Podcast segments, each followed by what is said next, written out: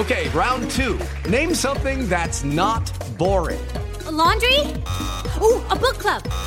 Computer solitaire, huh? Ah, oh, sorry, we were looking for Chumba Casino. That's right. ChumbaCasino.com has over 100 casino style games. Join today and play for free for your chance to redeem some serious prizes. ChumbaCasino.com. No purchase necessary. Full prohibited by law. 18 plus terms and conditions apply. See website for details.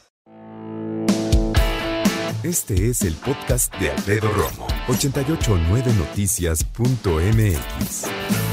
Necesitamos el teléfono para recibir correos electrónicos, para estar en el chat del equipo también tengo juntas y tengo por ahí algunas llamadas con compañeros, con reporteros, con mi productor, en fin.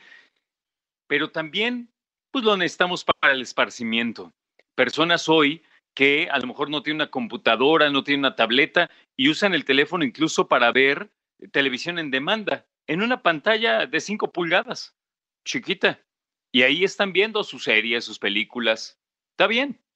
Pero si ya teníamos un problema en el que se hablaba ya de una adicción al celular y se habla desde principios del siglo XXI, ¿cómo estamos entonces ahorita? Yo te reitero, y no es choro, ¿eh? De verdad, créeme, estoy haciendo todo lo que puedo por alejarme del celular.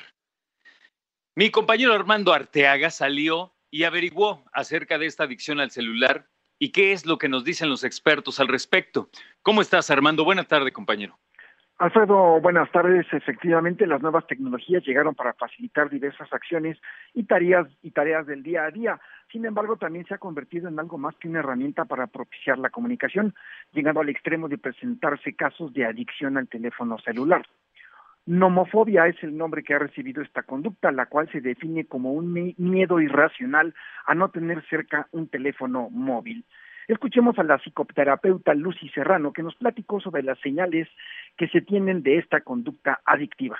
Si tú empiezas a sentir ansiedad, literalmente ansiedad, si no tienes el teléfono prendido, si tienes que estar checando cada cinco minutos, aunque no estés esperando una llamada o un mensaje, por si acaso algo se ofrece.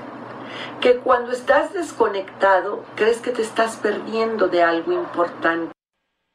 Según los expertos, el apego severo al teléfono involucra un desajuste en dos niveles de dopamina en el cerebro, algo que sucede con otras adicciones. La dopamina es un neurotransmisor que regula el centro de recompensas de la materia gris, es decir, motiva a las personas a hacer cosas que creen que podrían darles una satisfacción.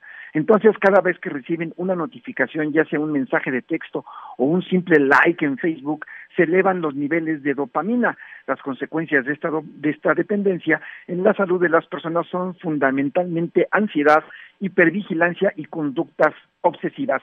Así nos lo relató Marta, una chica de 17 años con dependencia al celular.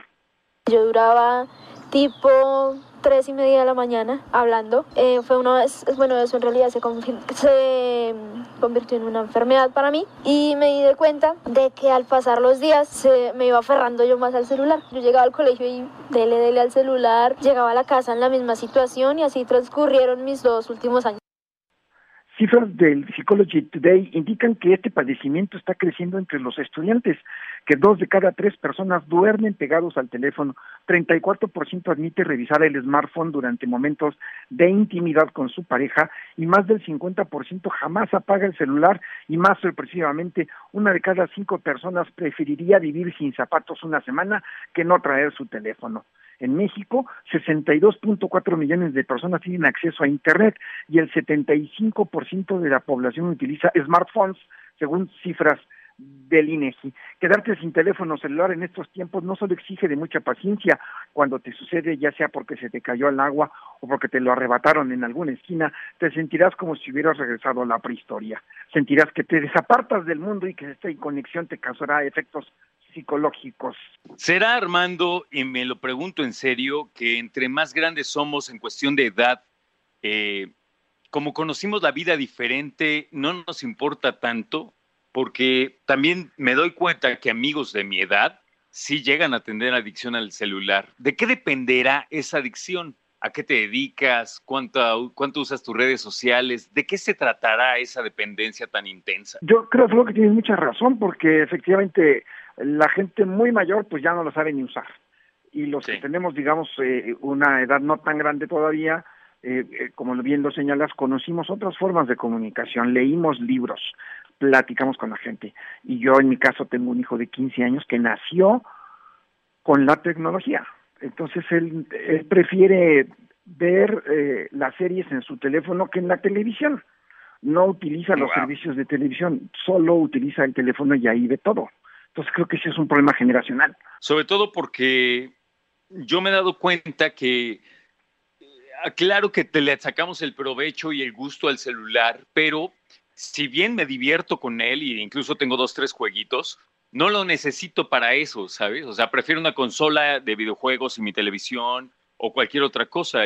Y, yo creo que sí hay que poner atención, como bien señala, sobre todo en nuestros hijos, porque ellos, sobre todo ahora que están en confinamiento, son más proclives a depender del celular. Y gracias, como siempre, por compartir, Armando. Gracias. Escucha a Alfredo Romo donde quieras, cuando quieras. El podcast de Alfredo Romo en 889noticias.mx.